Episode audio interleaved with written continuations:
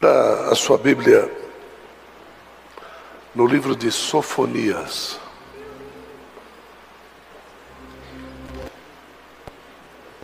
Sofonias. Tira um pouco de médio da minha voz e põe um pouco de grave, Gustavo.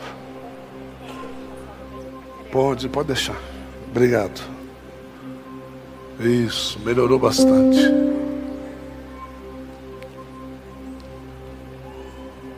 Livro de Sofonias. Vou esperar você abrir porque eu sei que está difícil para você achar.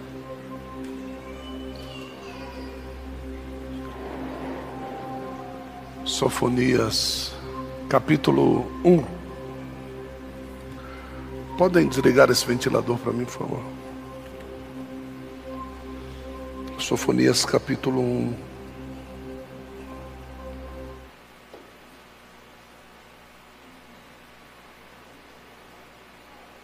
Vamos ao verso de número 9. Sofonias 1, verso 9.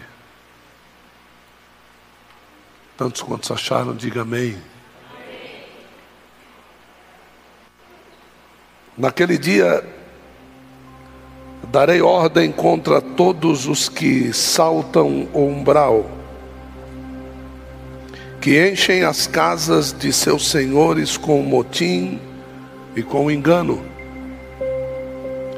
E naquele dia, diz o Senhor Jeová, Haverá uma voz de clamor desde a porta do peixe e um pranto vindo de diferentes partes da cidade baixa. E um grande quebrantamento virá das colinas. Gemei, habitantes de Mactés, porque todo o povo de mercadores foi arruinado e todos os que estavam carregados foram destruídos. E sucederá que naquele tempo, diz o Senhor Jeová, esquadrinharei a Jerusalém com lanternas, e castigarei os homens que repousam tranquilos sobre as suas fezes, e dizem no seu coração: O Senhor Jeová não fará nem bem e nem mal. Os seus bens serão convertidos em despojos, as suas casas serão uma desolação. Edificarão as suas casas, mas não habitarão nelas. Plantarão vinhas, mas não beberão do seu vinho. Próximo está o grande dia do Senhor, muito próximo. A voz do dia do Senhor Jeová se apressa, e até mesmo o homem valente clamará amargamente. Só até aqui.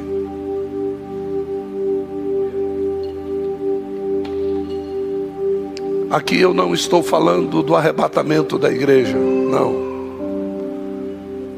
Aqui eu estou falando daquele que era o remidor e agora retorna como vingador. Eu estou falando do Boaz de Ruth, que vai remir uma moabita para se casar com um israelita. Eu estou falando do Cristo que vai remir a nação para torná-la sua noiva e depois ele retorna como parente vingador. Eu estou falando do dia da vingança. Eu estou falando da reles pequena, mas possível possibilidade de você ser a igreja que não sobe, mas a igreja que fica. A minha preocupação nos dias de hoje é em manter você dentro da igreja. Eu não estou com muitas preocupações de ganhar milhares para Deus. Não, não, não. A minha preocupação é manter o rebanho dentro do redil. Essa palavra de Sofonias direcionada a Israel é uma palavra dura num certo aspecto, mas de muito amor no outro. Ela vem falando que um grande clamor vai começar pela porta do peixe. A porta do peixe é o caminho que a graça quis entrar por Jerusalém e não foi concedido que entrasse. Isso é sinal de que este clamor, agora as portas se abrem para chamar a graça, mas a graça não está mais na terra. É bem-vinda a graça quando nós podemos escolher se caminhamos por ela ou não, se andamos por ela ou não, se fazemos as nossas atividades pautadas nos estatutos eternos que estão plantados, nós podemos sim decidir. Eu não digo a você que você não decide, você decide todos os dias a respeito do que fazer, como fazer, aonde fazer, se deve ou não fazer. Mas aqui também está dizendo que eles vão clamar e depois eles vão ver que nada entrou pela porta do peixe. Então eles vão sair rumo às colinas. O que é que estava nas colinas? Os profetas que estavam se escondendo lá. Porque os profetas não podiam profetizar mais em Jerusalém. Os profetas eram perseguidos, eram cerrados ao meio, eles eram degolados, eles eram queimados como verdadeiras bruxas. Essa era a atividade dos profetas, profetizar o caminho da graça que agora eles rejeitaram. Eles vão atrás dos profetas para que os profetas profetizem que esse caminho da graça está voltando, mas eles agora não acharão mais os profetas. É justamente aquilo que foi dito é, a Abraão, por Abraão ao rico. Você teve os seus profetas e você não os ouviu. Os seus filhos terão seus profetas, eles que os ouçam. O que é que nós estamos fazendo com os profetas que se levantam? O que é que você está fazendo diante de um ministério apostólico cujo veio profético é forte, como o tabernáculo? O veio profético aqui é muito forte. Nós falamos muito a respeito de profecia. Nós falamos muito profundamente. Não é nada de eis que te digo, eis que te dou, eis que vem, eis que vai. Não, aqui, aqui o rei, ele come pela palavra verdadeira de Deus. Então, o, o que, que você está fazendo diante destes profetas que Deus tem levantado no seio desse lugar? Deus poderia levantar essa igreja como um seio evangelístico, já levantou, nós já ganhamos muitas almas para Jesus. E cada uma delas fez da sua vida o que quis, cada uma delas foi para onde quis. E vá procurá-los por aí, vai ver se eles estão bem. Porque Deus levanta pessoas nos redios corretos.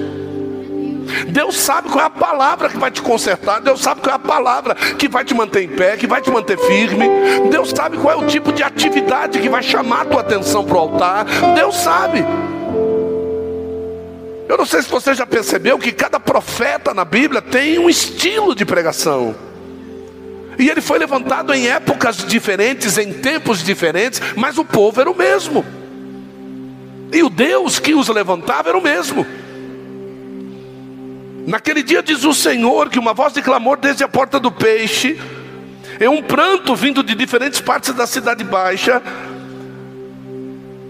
começou a ir para as colinas, e quando chegaram nas colinas e não acharam mais os profetas, um grande quebrantamento aconteceu.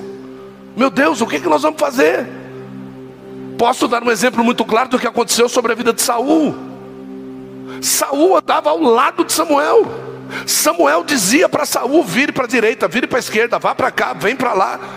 É como se Deus estivesse falando conosco. A palavra apostólica do ano que vem, quando essa semana que passou agora, Deus foi me dando, eu fui escrevendo tudo, está uma coisa maravilhosa. É, é, como Deus nos ama, queridos. é, é, algo fantástico, como ele vai direcionando a igreja a, a, a, se cuidar, a adorar, a buscar a santidade, a buscar o consolo, a, a fazer as coisas para Deus, a se reter, a se esconder, a se mostrar. Ele, ele, vai, ele vai fazendo com que a igreja tenha atitudes que ele possa trabalhar sossegado. Deus ele não quer trabalhar tribulado, Deus quer trabalhar sossegado. Deus quer fazer cumprir a sua palavra. E muitos serão abençoados aqui nesta noite hoje. Por quê? Porque Deus, quando Ele encontra um veio, quando Ele encontra corações abertos para que a palavra possa invadir e fazer a obra, meu Deus, é coisas maravilhosas que Deus pode fazer. E, e, e Saul, ele, ele tinha esse veio profético ao lado dele. E que profeta estava do lado dele? Ele diz assim: o profeta diz: Eu vou me ausentar alguns dias e volto. Estava se achegando o momento do oferecimento do sacrifício. E Saul precisava sacrificar, pergunta a mim por quê? Porque que era um pecador inveterado. Só precisa sacrificar aquele que tem dívida. Não é preocupação em cumprir a entrega do sacrifício, porque o sacrifício de sangue é para cobertura de pecado. Quando se sacrificava vegetal, é, é, é, era alegria, mas ele precisa matar carneiro, ele precisa por quê? Porque tinha pecado. Tem gente que vem para a igreja para tentar lavar os pecados, as besteiras que faz durante a semana. Mas tem gente que vem para a igreja porque está feliz e quer adorar a Deus. É, tem gente que não vem aqui para pedir perdão de pecado, mas vem aqui para agradar e adorar ao nome do Senhor. É isso. Então nós precisamos saber o motivo pelo qual e darmos valor ao veio profético. Então Samuel diz para ele: Eu volto. E ele vai faz o sacrifício no lugar de Samuel e perde o seu reinado. Pronto, a partir daí então ele desobedece a Deus, perde o reinado. Se perdeu o reinado, não precisa mais de profeta. Porque tem alguns de nós aqui que acha que não precisa de profeta, acha que Deus fala com ele, acha que Deus revela-se a ele. Se Deus se revelasse a você, você sabe o que você seria hoje? Um pastor. É, se Deus se revelasse a você, você seria um pastor. Deus enviaria, enviaria um povo para estar. Deus está precisando de verdadeiros pastores. Deus está precisando de pessoas com cabedal para dirigir o povo para o céu. Deus pode até se revelar a você, mas é para você só, não é para mais ninguém. É só para consertar, é só para dizer para você algumas coisas. E não confunda um Moisés, querido, com Balaão. Não, não dá para confundir. Por mais que Moisés tivesse os seus problemas, a mulher cuxita foi um dos grandes problemas da vida de Moisés, mas Moisés era Moisés e não teve outro. Tanto é que o cara, com tantos problemas que teve, é o representante da lei. Elias, com tantos problemas que teve, é o representante dos profetas. E você, com tantos problemas que tem, é representante do quê? O que, é que você está representando? Você representa o quê? Quando o diabo se mostra para você, você diz: Eu sou representante do céu, rapaz. Eu sou representante do nome de Jesus, eu estou aqui no nome de Jesus. Foi justamente isso que Davi falou para Golias. Você está pensando que você está cuidando com esse calça frouxa desse cara de dois metros de altura que está aqui do meu lado? Estou não. Você pode ter o tamanho que for. Eu vou a ti em nome do Senhor dos exércitos, rapaz. Eu não vou a ti pelo meu discurso, eu não vou a ti porque eu sou bom atirador. Eu vou a ti porque você falou mal do Deus que eu sirvo. Você menosprezou a força do Deus que eu sirvo e eu vou te mostrar eu vou cortar o teu pescoço fora. E você vai ver quem eu sou.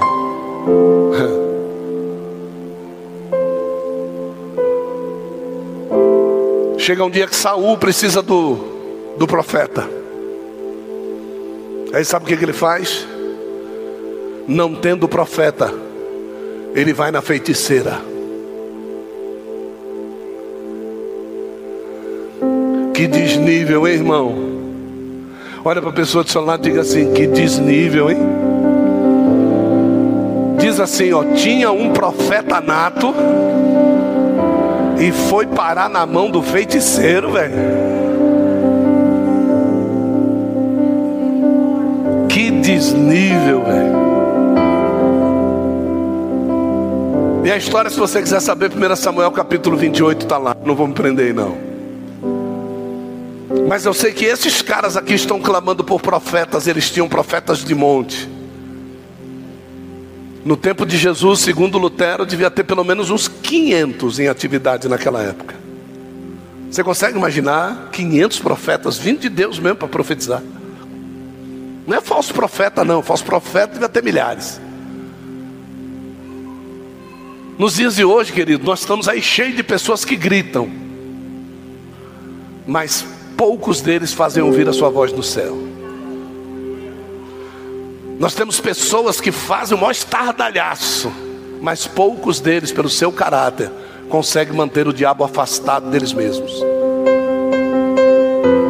A grande característica dessa mensagem aqui é que Deus agora está falando a respeito desses caras. Coloca o verso 11 para mim, por favor. Capítulo 1, verso 11. Olha, olha, olha só.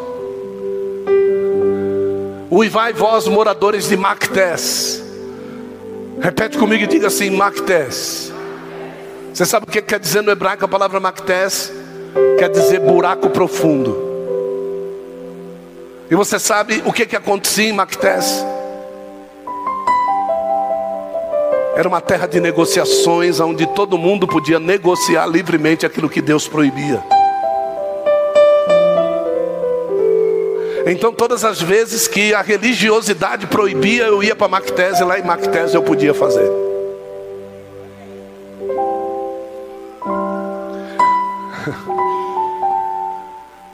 E aí diz assim: olha, gemei, habitantes de Mactés, porque todo o povo de mercadores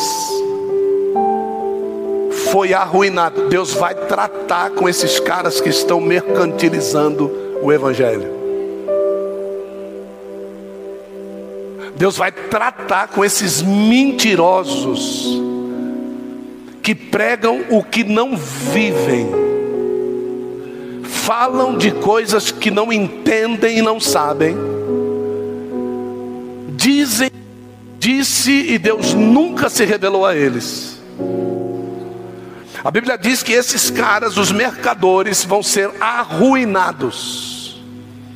E todos os que estavam carregados de prata, que estavam carregados de coisas que iam negociar com eles, o que vai acontecer? Serão destruídos.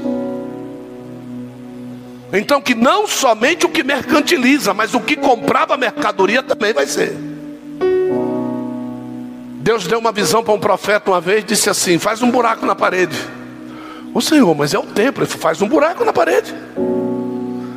Na visão, e ele foi lá e fez um buraco na parede. Agora põe a cabeça lá dentro e veja o que, que eles estão cometendo por trás da parede. Veja o que, que os sacerdotes estão fazendo por detrás da parede.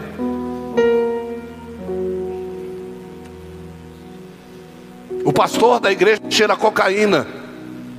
E o pregador que ele convida cheira também. É isso que eles estão fazendo com a tal noiva do cordeiro. É assim que eles estão agindo por aí. Chegam vestidos de bico fino, terno bonito, brilhante. Pulando, gritando alto, falando com voz grossa. Mas a grande realidade é que por detrás da parede as coisas estão acontecendo. Eles são da terra de Mactés. Eles estão negociando prata.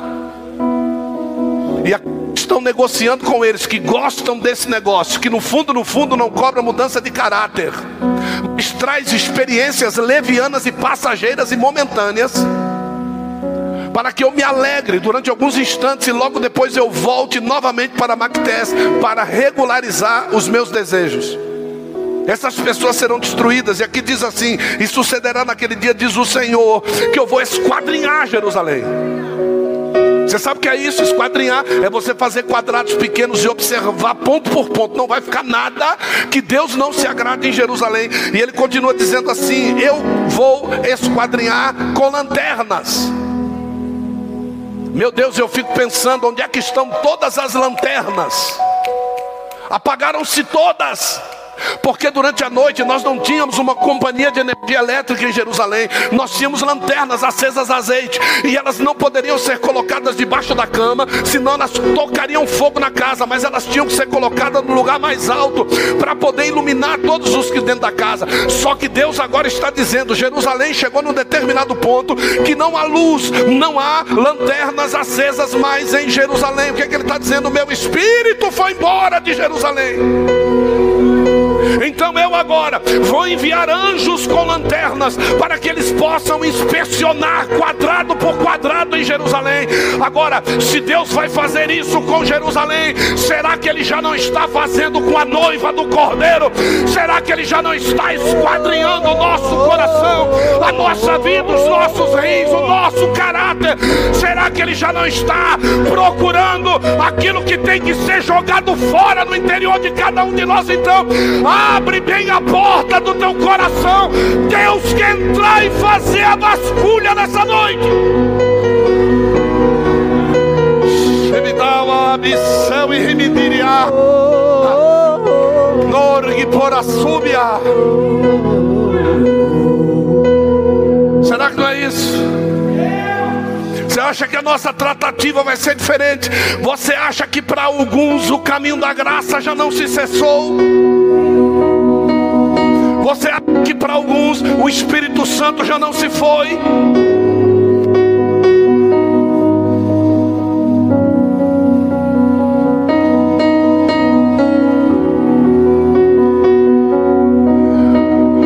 Verso 12.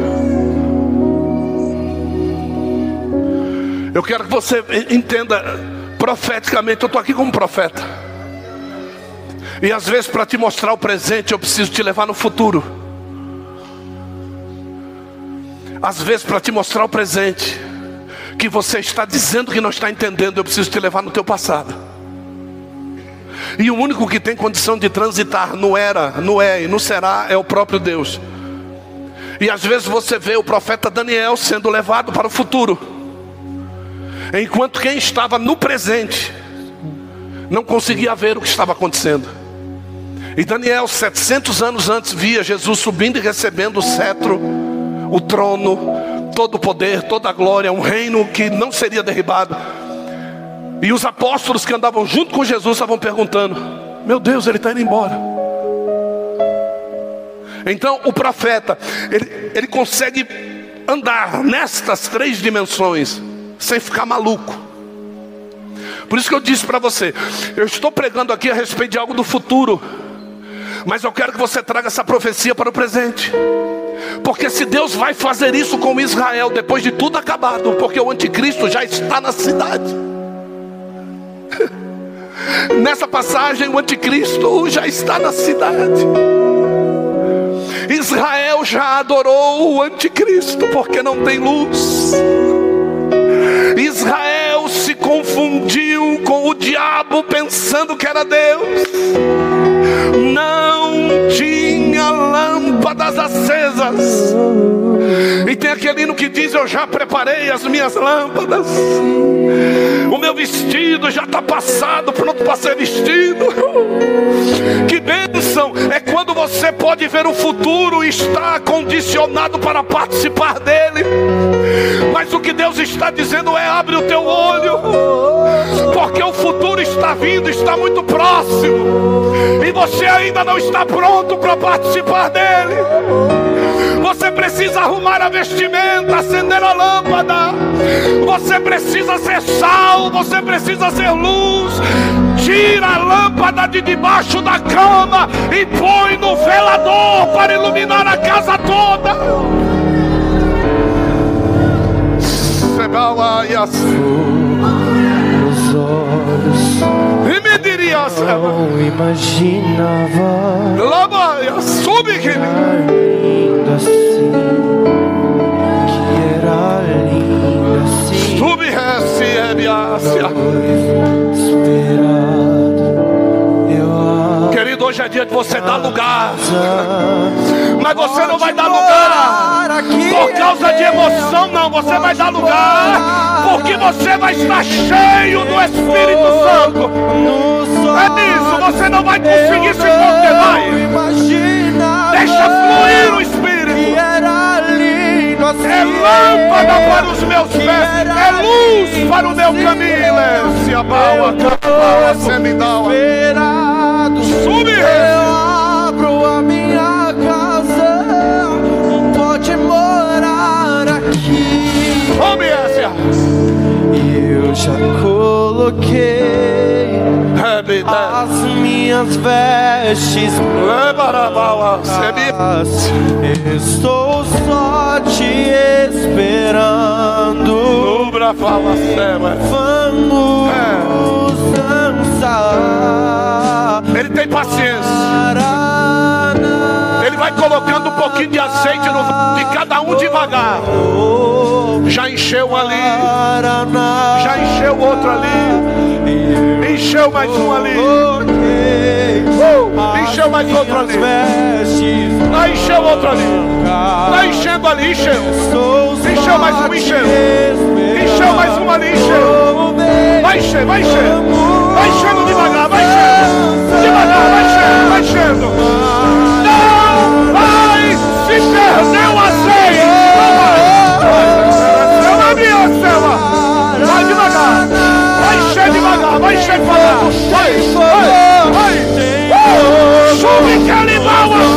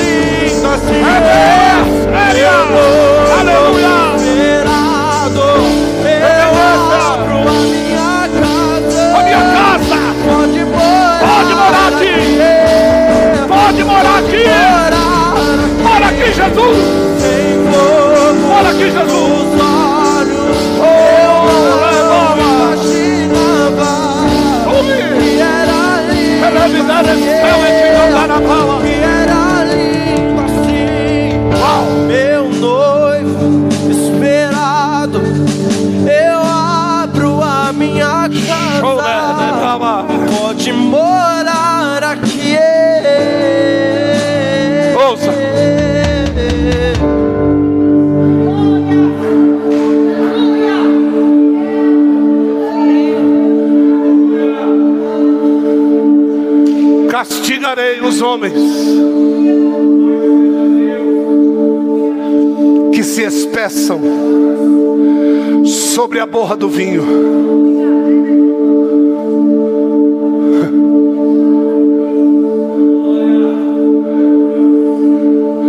Pode se assentar. Já já vem mais. Se ele mandar tudo de uma vez, ele mata nós.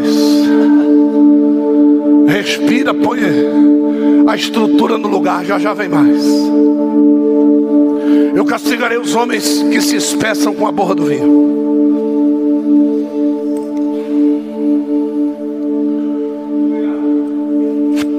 Um lugar lindo de se conhecer é a fonte nascente do Rio Jordão, chamado Monte Hermon. Por ser distante muito alto, os feiticeiros, servidores de Baal, de Moloque, de Azerá, de Mitane, subiam lá no topo desse monte para poder fazer as suas oferendas. Como era difícil para os sacerdotes e para os servos de Deus subir até lá, então eles se sentiam quase que como seguros. Não havia resistência contra as atrocidades que eles faziam. Não havia resistência. Então, quando não há resistência, então o diabo pode fazer o que ele quer. Então ali Moloque recebia dentro do seu ventre crianças recém-nascidas que eram jogadas no meio do fogo como sacrifício. Moças virgens, filhas de pais judeus, eram entregues para os feiticeiros fazerem prostituição cultual diante dos pais. Sexos horríveis eram praticados ali. Mas Jesus um dia resolveu subir lá.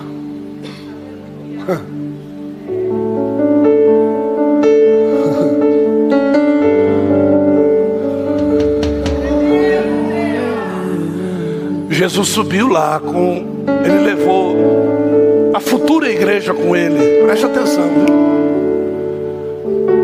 Jesus ele não está subindo lá por causa dele. Jesus está subindo lá por nossa causa. Jesus estava levando com ele a futura igreja. Jesus estava levando a gente junto com ele lá. E quando ele chegou diante de uma caverna que tem lá, cravada na rocha, que era onde Moloque ficava.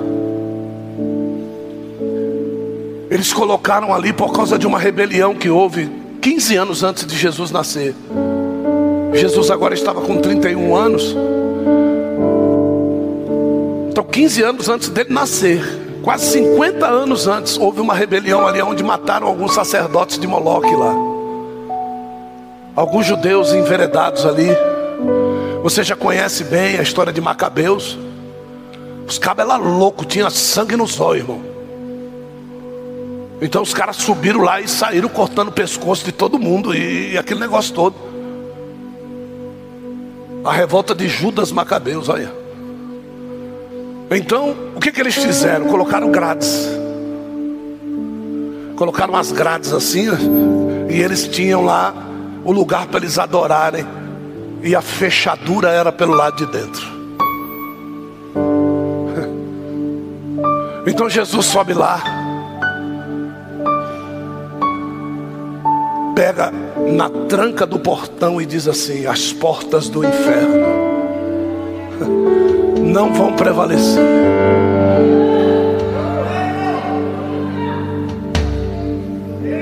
E é como eu, eu, eu até posso ver, quando eu chegar lá, eu vou até perguntar para ele se ele fez isso. É como se ele pegasse ele estivesse dizendo para alguém lá dentro: essas graças que vocês colocaram aqui não vão prevalecer. Aí é como se Jesus virasse para eles assim, para os apóstolos, que somos nós, as igrejas, e dissesse assim: eles estão em treinamento, já já eles voltam. As portas do inferno não vão prevalecer contra a minha igreja. Então, quando a minha igreja chegar aqui, pode estar trancado com as sete trancas do tranca-rua. Vai cair por terra em nome de Jesus. Mas a gente não entende muito isso. Porque primeiro nós não gostamos de negócio muito longe. Segundo, nós não gostamos de negócio muito difícil. E terceiro, brigar com Satanás então, longe de mim. É pé de pato, mangalô três vezes e o sinal da cruz.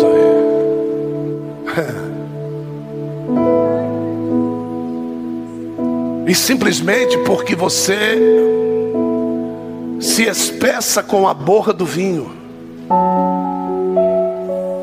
E a tradução que eu li aqui diz: estão assentados sobre as suas fezes. O que tem a ver se espeçam sobre a borra do vinho com estão assentados sobre as suas fezes? Jesus um dia chegou para os fariseus e disse assim: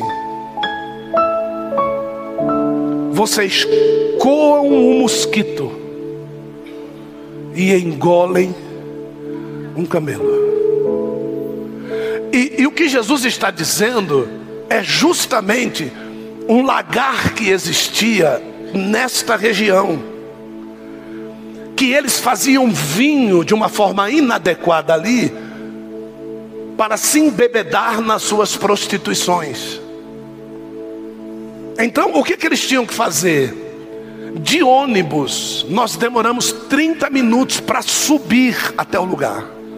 De ônibus com estrada feita. Imagine nos tempos de Jesus quanto demorava para chegar lá. Então, o que, que eles faziam? Eles colocavam as cargas de uvas em cima das costas dos camelos, porque os jumentos não tinham pernas largas para poder subir as escarpas que os camelos conseguiam subir. Então, essa carga de uva ia nas costas dos camelos e os camelos iam.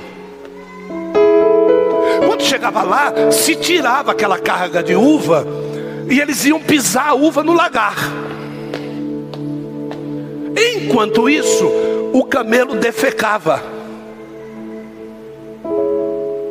Aí, quando eles estavam aqui, os mosquitinhos do vinho saíam de, de cima da borra do vinho e vinha para cima das fezes dos camelos. Aí, quando eles estavam engarrafando, colocando vinho dentro dos odres, os mosquitinhos saíam daqui e iam para cima do vinho. E o que, que eles faziam? Coavam os mosquitos, que inadvertidamente mergulhavam no vinho e perdiam o poder de voo. E eles ficavam lá, cheios de fezes nas asas. Então eles diziam assim: vocês coam um mosquito, mas vocês estão engolindo um camelo. Isso se cumpre quando a gente vai fazer as coisas erradas e a gente se gaba do que está fazendo ainda. Sabe o que você está fazendo? Se assentando na merda que você fez. Se banqueteando na besteira que você fez dizendo que Deus fez essa besteira que você fez. E Deus não tem nada a ver com essa tua decisão própria, única e fora da direção de Deus. Então, as decisões que você está tomando sobre a tua vida é que serão um contexto do julgamento que você vai sofrer.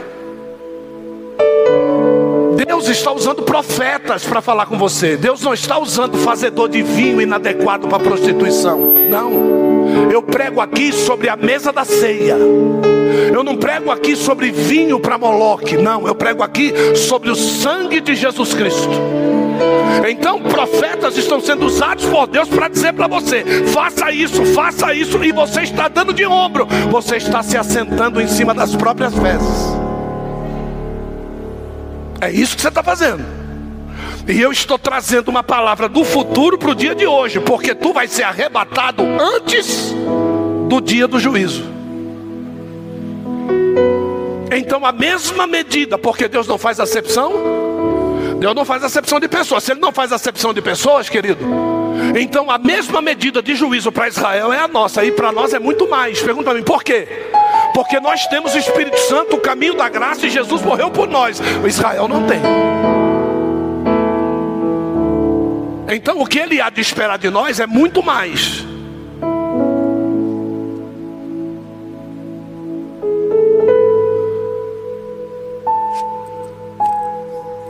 Eu ministrei uma aula essa semana,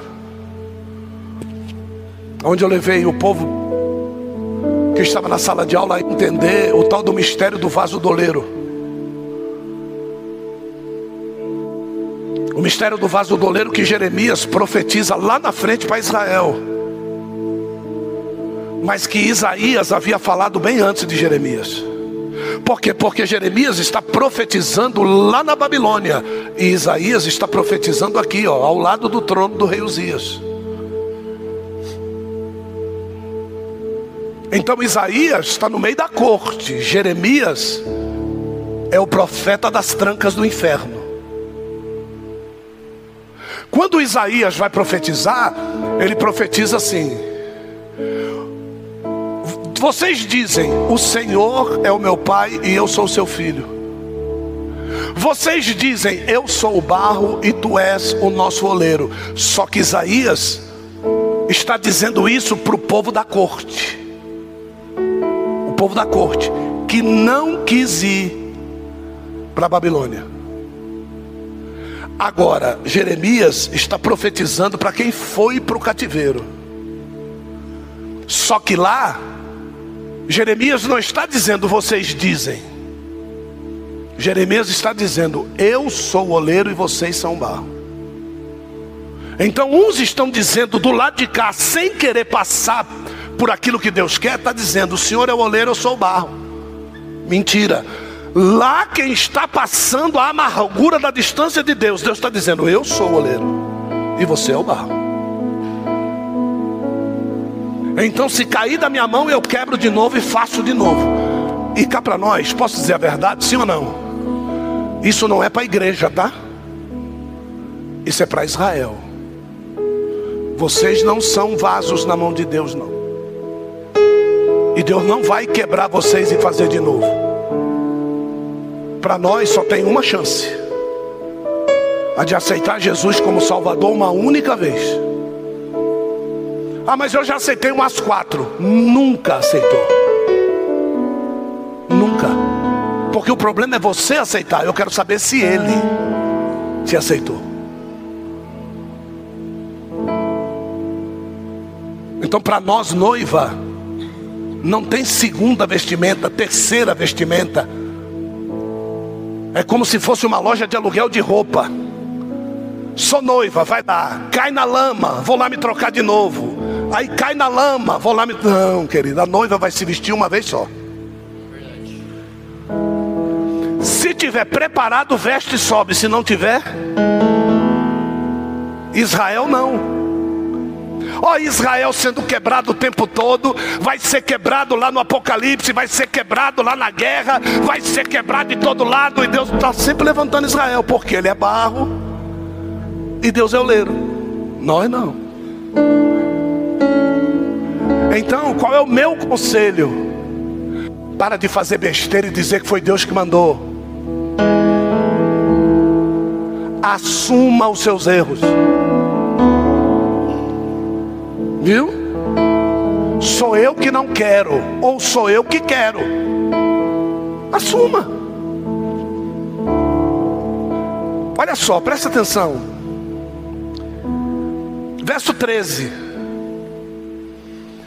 Os seus bens serão convertidos em despojos. O que é o despojo? Quando tem uma guerra, tudo aquilo que eu comprei já não é mais meu é de quem venceu a guerra. Interessante isso, né? Sim ou não? Então, quando tem uma guerra, aquilo que eu tenho não é mais meu, é de quem venceu a guerra.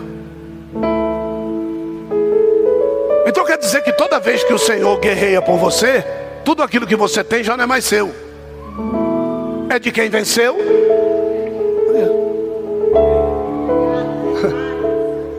É. Então quer dizer que eu não tenho? Se o Senhor dos Exércitos está comigo, quer dizer que eu não tenho? E também eu não preciso de? Porque o Senhor é o meu tudo.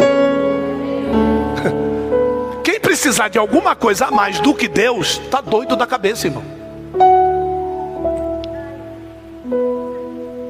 E ele diz: as suas casas serão uma desolação.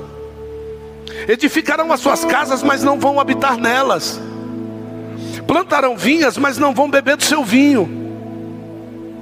Aí no verso 14 diz: Próximo está o grande dia do Senhor Jeová.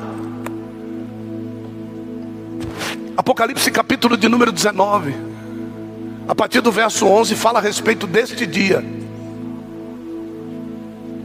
Deste dia. Eu vou falar um segredo aqui, que vai estar lá no seminário. No seminário eu vou falar com mais profundidade.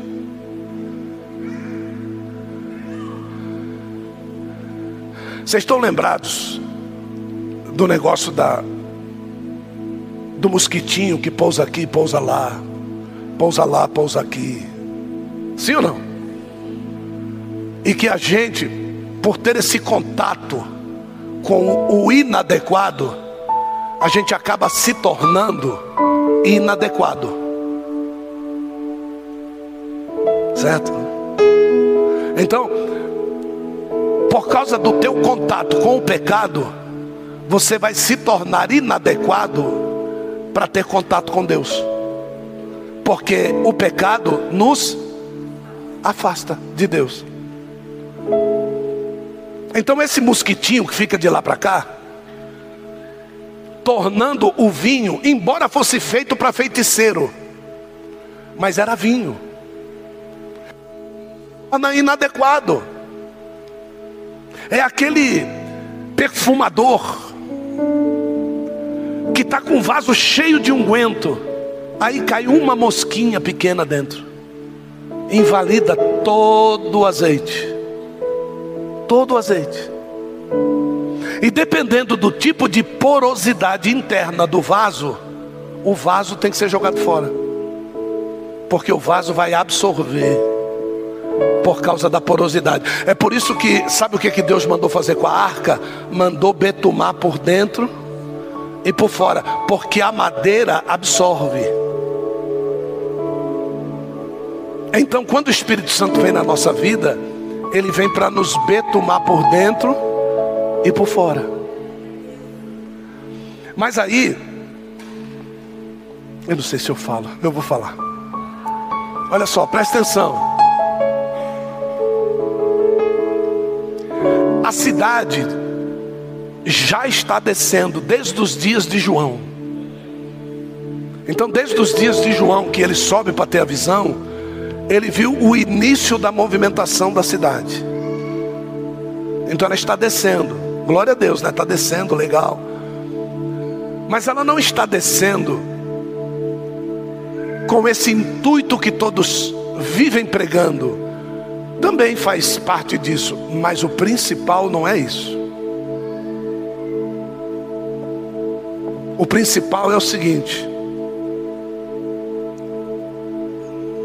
quem assistiu aqui, dificilmente alguém assistiu esse filme. Quem assistiu aqui se assistiu, parabéns. Os Canhões de Navarone. Está vendo? Quem assistiu a escolinha do professor Raimundo aqui? É, tá vendo? É.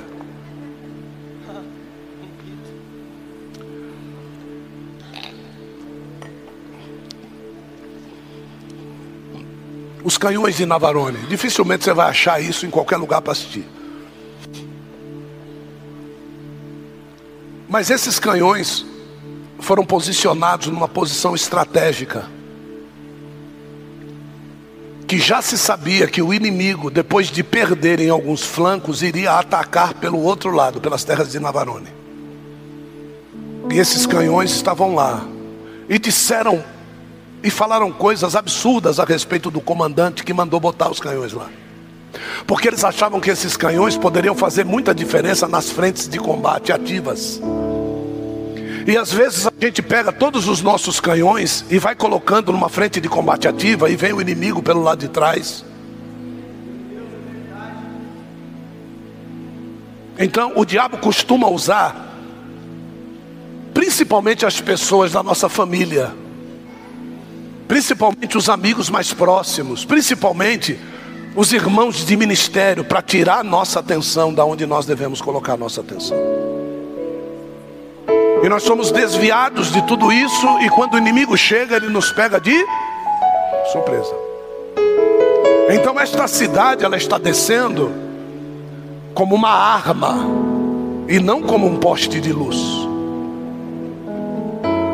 Essa cidade, ela está descendo como uma arma, não como moradias para noiva morar, não. Porque independente de qualquer coisa, se Deus quisesse manifestar sua glória, ele manifestaria sua glória da onde ele estivesse. Ele não precisava aproximar a cidade para poder manifestar a glória dele. Mas ele está aproximando a cidade com um intuito E esse intuito, as águas purificadoras não podiam resolver. As aves do céu não podiam resolver com seu banquete. Tem coisas que existem ferramentas específicas de Deus. E a cidade tem uma arma dentro dela. Que depois da guerra de Gog e Magog, aonde os últimos rebeldes serão retirados da terra e jogados no inferno junto com Satanás para todo sempre, e os seus demônios e os seus adeptos. A Bíblia diz que fogo vai descer do céu da cidade e vai purificar de uma vez e eternamente a terra.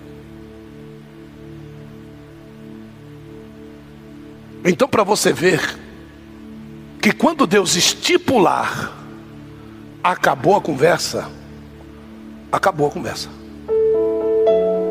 Não vai ter mais o que conversar. Eu quero que você venha nesse seminário para você entender o que é o Beema e o Gabatá. Eu quero que você venha entender. Eu quero que você venha entender o que vai ser o tribunal do juízo de Deus e o tribunal dos galardões. Eu quero que você venha entender que você vai estar feliz por ter sido salvo. E como a gente vai estar feliz, irmão? Olha, é uma felicidade indescritível. Deus poderia até nos levar para o julgamento dos ímpios, mas Ele não vai permitir isso, porque Ele não quer afetar a nossa felicidade. Então, a nossa felicidade vai ser tremenda, mas vai ter um momento de silêncio no céu. Esse momento vai ser o seguinte: que você vai ver que Deus te entregou talentos, talentos fenomenais, viu? Deus entregou talentos para cada um de nós. Cada um de nós tem um talento especial. Mas sabe qual vai ser aquele momento de silêncio? Quando você ver que pessoas que receberam menos talentos do que você serão galardoados com coroas maiores do que a sua. E a diferença dessa equação é: a minha carne prevaleceu sobre os meus talentos. Esse é o momento que você vai passar em silêncio. Esse é o momento que Deus vai permitir que você pense aquilo que Deus te entregou, a potência que Deus te entregou e o que foi que você fez com isso que Ele te entregou. Às vezes, a única coisa que você precisa para manifestar essa potência que Deus te deu é fazer isso aqui, ó.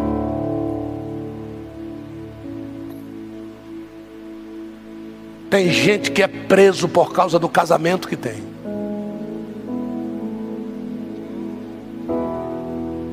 O marido não deixa a mulher. A mulher não deixa o marido. Tem gente que para manifestar o potencial que Deus te deu, tem que fazer isso aqui, ó.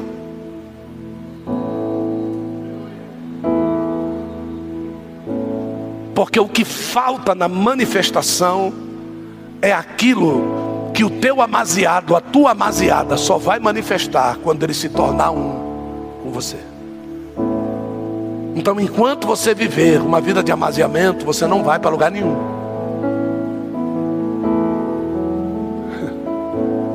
E o que Deus está querendo dizer aqui é o seguinte: ó, você não vai querer participar daquele dia. E se você participar, você vai lembrar muito bem desta palavra. Se esse dia for daqui cinco dias, eu tenho certeza que você não vai ter esquecido nenhuma palavra. Eu tenho certeza que se isso aqui está sendo gravado, que se foi gravado e se vai para podcast, alguém vai ouvir isso aqui nos dias da tribulação. Alguém vai ouvir isso aqui e vai dizer, cara, como eu queria estar nesta igreja nesse dia. Como eu queria ter ouvido esse profeta falando o que ele falou. Se eu tivesse lá, a minha vida tinha mudado. E você está aqui, a sua vida não muda.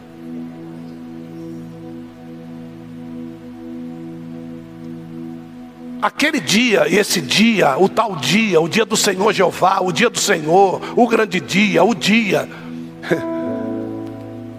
ele não é falado para trazer medo, não, não, serão dez dias num dia só. Diga assim: viver dez dias em 24 horas é emoção demais, gente.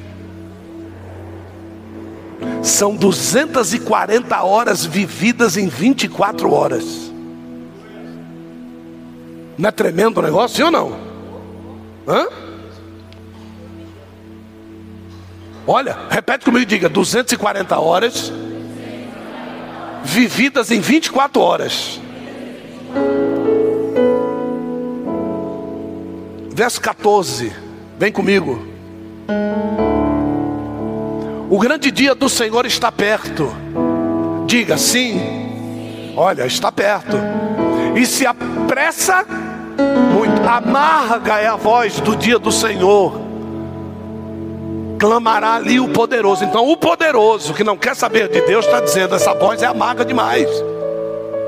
Próximo verso. Aquele dia será um dia, repete comigo e diga: indignação diga tribulação, diga angústia, diga alvoroço. Próximo verso, diga assolação, diga trevas, diga escuridão, diga nuvens, diga densas trevas. Próximo verso, diga trombeta, alarido contra as cidades fortificadas e contra as torres altas. Dez dias num dia só. Dez dias. E não é que Deus ele vai querer simplificar a coisa para acabar com tudo logo. Não, não. A intensidade de 24 horas ele vai diminuir. Então, se você pega a intensidade, me ajuda aí, Antônio. tomar um choque de 110, eu posso não morrer, sim ou não? Como é que eu faço para morrer com choque de 110? A, aumenta o que? Aumenta a corrente. Não. Se eu aumentar a amperagem, o que, que acontece? Vai secar toda a água e vai morrer. É isso aí. Então quer dizer que com a corrente de 110, quem manda não é a corrente, quem manda é a amperagem. É como se Deus tivesse um potenciômetro de amperagem. E ele aumentasse a intensidade para em menos tempo você sofrer aquilo que você iria sofrer no dia todo, naquele período, porque ainda tem outros nove dias para você viver, dentro daquele mesmo dia. E eu não estou falando disso de um mês, de três anos e meio. Eu estou falando isso só o dia que Jesus descer do céu. Apocalipse 19, verso 11. Neste dia, o clamor da humanidade vai dizer: que besteira eu fiz em não aceitar Jesus. Que besteira eu fiz de viver a vida do jeito que eu quero. É isso que Deus pediu para mim dizer para você hoje. É isso que nós vamos tentar dizer para você que vai acontecer nesses dias. Talvez sendo conhecedores disso, você possa mudar a sua vida. Meu filho Bruno teve um acidente com energia elétrica. Um acidente que ele mesmo pediu. Ele disse assim: Deus, trata comigo. Foi ou não foi, Bruno? Ele falou. Ele falou assim: Deus, eu cheguei num momento da minha vida que eu estou para perder meu casamento, eu estou para perder tudo que eu investi na vida, eu estou para perder a confiança dos meus pais, eu estou para perder tudo. Eu preciso que o Senhor trate comigo e dá uma virada aí, ué. Dá uma viradinha. E ele tomou um choquinho. Um choquinho. Lançou ele aí uns 5 metros aí. E o médico disse para ele algo interessante, eu guardei aquilo, talvez para pregar hoje, porque eu não preguei sobre isso ainda. Desde o dia que ele sofreu o um acidente, eu não, falei sobre isso. Eu acho que Deus tinha esse, isso aqui para agora. Ele falou assim: Você sabe por que você não morreu? porque você bebe muita água.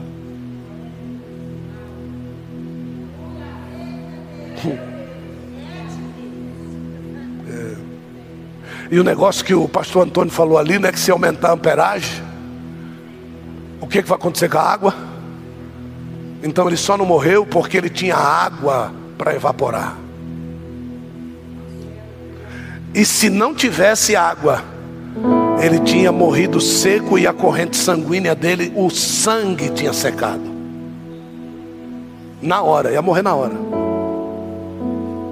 Então tem coisas que você vai se alimentando durante a sua vida que vão te livrar da morte. E você não sabe disso. E você não escolhe a comida que Daniel e os três amigos escolheram para comer. Como é que comendo essa porcaria você vai estar mais bonito e mais inteligente que os outros? É porque o tipo de organismo que eu tenho é diferente do organismo dos outros. Porque quando o Espírito Santo entra em nós, ele começa a mudar o nosso interior. Olha só o que é que Jesus diz: a minha comida é fazer a vontade do meu Pai que está no céu. Os discípulos dizem: Vamos à cidade comprar comida. Todos nós estamos com fome. Jesus diz: A minha comida e a minha bebida é fazer a vontade do meu Pai que está no céu. É interessantíssimo isso, por quê? Porque Jesus já tinha se transformado, os discípulos ainda não. E o melhor de tudo é que quando nós queremos nos aproximar de Deus, a gente fica sem comer mesmo. Então a gente sabe que existe um veio, um caminho interior em nós que faz com que os meus pensamentos, os meus olhares, faz com que as minhas atitudes agradem a Deus. E eu sei que esse caminho existe. Eu sei que existe algo nessa máquina que vai morrer, que o trem vai passar na estação, mas enquanto eu estou vivo, existe um caminho que me aproxima mais de Deus. Eu sei disso. Mas eu também sei que existe um caminho que me afasta dele. Então é a luta dos caminhos. E quando você vai jejuar, você diz assim: Eu vou afastar o que eu mais gosto. Porque fazer jejum daquilo que eu não gosto é fácil. É fácil? Faça jejum de Satanás. Jejuar Coca-Cola é fácil.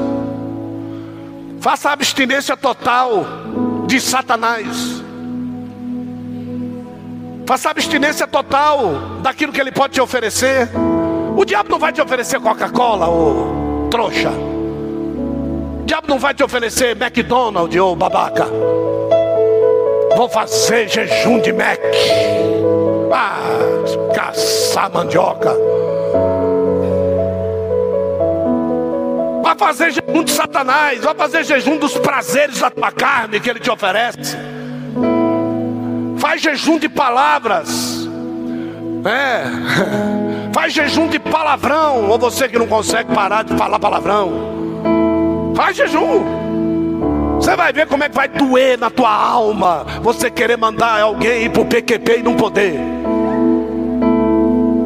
Você vai ver.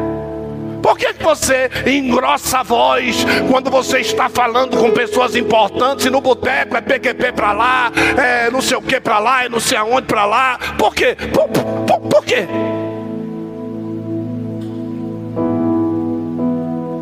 Jesus ele chega para nós e diz assim: Cara, se os teus olhos te comprometem, arranca eles, mano. Se a tua mão te compromete, corta ela fora. Manuel já começou, já arrancou um dedo. É. Começou já. Ainda bem que ele veio para o tabernáculo, senão já estava sem um braço. Cadê o Manuel? Olha lá. É. Na igreja dele, ele ouviu a pregação. Se esse negócio te atrapalha, corta fora. Ele vá. Aí, bendito seminário de escatologia. Ele disse: agora não preciso perder mais nada. Graças a Deus. Aí veio e ficou. Olha lá. Infeliz ainda diz: é.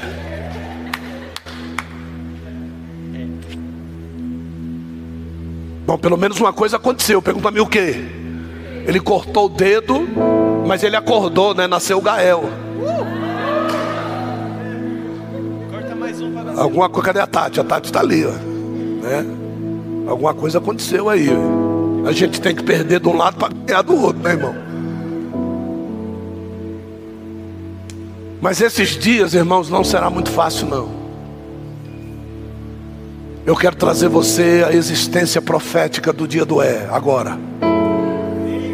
Os rojões estão lá, talvez o Luiz Inácio Lula da Silva seja o teu presidente a partir de amanhã.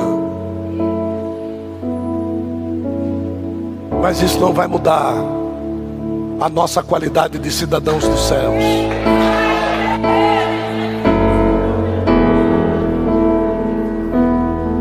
Você vai continuar dando testemunhos e bons testemunhos.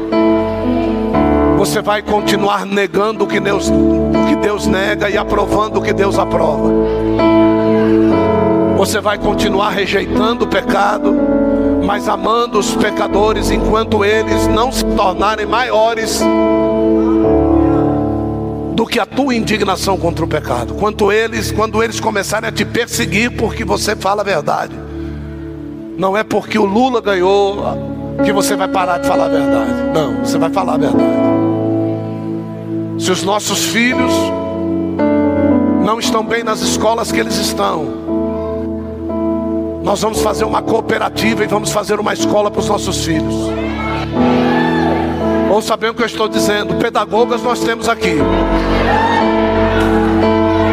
Nós podemos fazer. Nós podemos levantar um exército e começar a construir a nossa cidade. Certeza de uma coisa. Pergunta-me o que? Se o Senhor não governar a casa, em vão vigia o sentinela. Então Deus precisa governar as nossas vidas. Se é necessário nós formarmos uma cooperativa para que nessa empresa só cristãos trabalhem, nós vamos fazer isso. Nós vamos pagar os impostos do, do governo, nós vamos fazer tudo certinho. Nós vamos ganhar somente para se sustentar, mais nada. Porque logo, logo o nosso Senhor vai vir nos buscar para tirar dessa porcaria aqui. Então você precisa começar a pensar alto, você precisa sair da terra. Se você não consegue dirigir mais pelas ruas, comece a andar pelas ruas. Se você não consegue andar mais pelas ruas, querido, venha para dentro da casa do Senhor e more dentro da casa dela. More, more, more, more aqui, more aqui. Se vai ficar perigoso para os cristãos lá fora, eu quero ver o diabo entrar aqui dentro. É por isso que o salmista Davi dizia: É bem mais bem-aventurado estar um dia na tua presença do que mil dias em qualquer outro lugar. Por quê? Porque aquele que habita no esconderijo do Altíssimo, a sombra do Onipotente descansa e não tem, não tem tribulação que possa abalar. Então são momentos que você vai ter que começar a mostrar o teu cristianismo. Você vai ter que começar a testemunhar aquilo que Deus já plantou dentro de você. Agora chegou a hora de nós dizermos que nós somos cristãos e não arredamos o pé disso. Não me importa quem ganhou, querido importa é que a minha vida continua nas mãos do meu Jesus. Então eu quero te convidar nessa noite. Independente dos resultados das urnas, nós temos um Deus que nunca perdeu uma votação. Nós temos um Jesus que foi eleito entre a Trinidade para vir nos salvar e ele veio. E ele, como eleito, sabe o que, é que ele fez com a gente? Não importa que o Lula foi eleito, o que importa é que o céu me elegeu para morar lá. Eu fui eleito. Eu sou eleito. É. Você não sabe quem é o nosso presidente? O seu, eu não sei. Eu sei que o meu chama-se Jeová Jiré. Jeová Rafa. Jeová Tzidkenu. Jeová Nissi. Shalom, ele é a paz. Então eu quero convidar você nessa noite. Se você está aí, se assentando em cima da borra do vinho, se você está aí coando um mosquito engolindo um camelo, se você tem que tirar ou tem que colocar, não importa, não importa a tua situação, importa é que você é dono de virtudes inigualáveis, que somados ao teu caráter te tornam uma pessoa única. Você é uma pessoa única. Tem pessoas nessa terra que Deus vai te atravessar o oceano para você ganhar só ela. E vai fazer você voltar de novo para a tua casa e o teu cristianismo está completo. É isso que você precisa entender.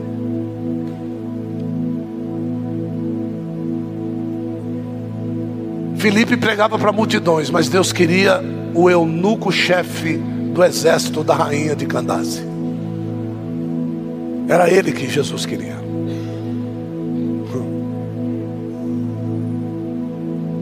Jesus te quis e ele te comprou. Então agora você vai colocar por terra tudo aquilo que te impede de ser, aquilo que Jesus te preparou para ser. Então agora é hora de você baixar a sua fronte e fazer análise se você precisa levantar daí e vir para cá, ou se você vai continuar aí sentado do mesmo jeito.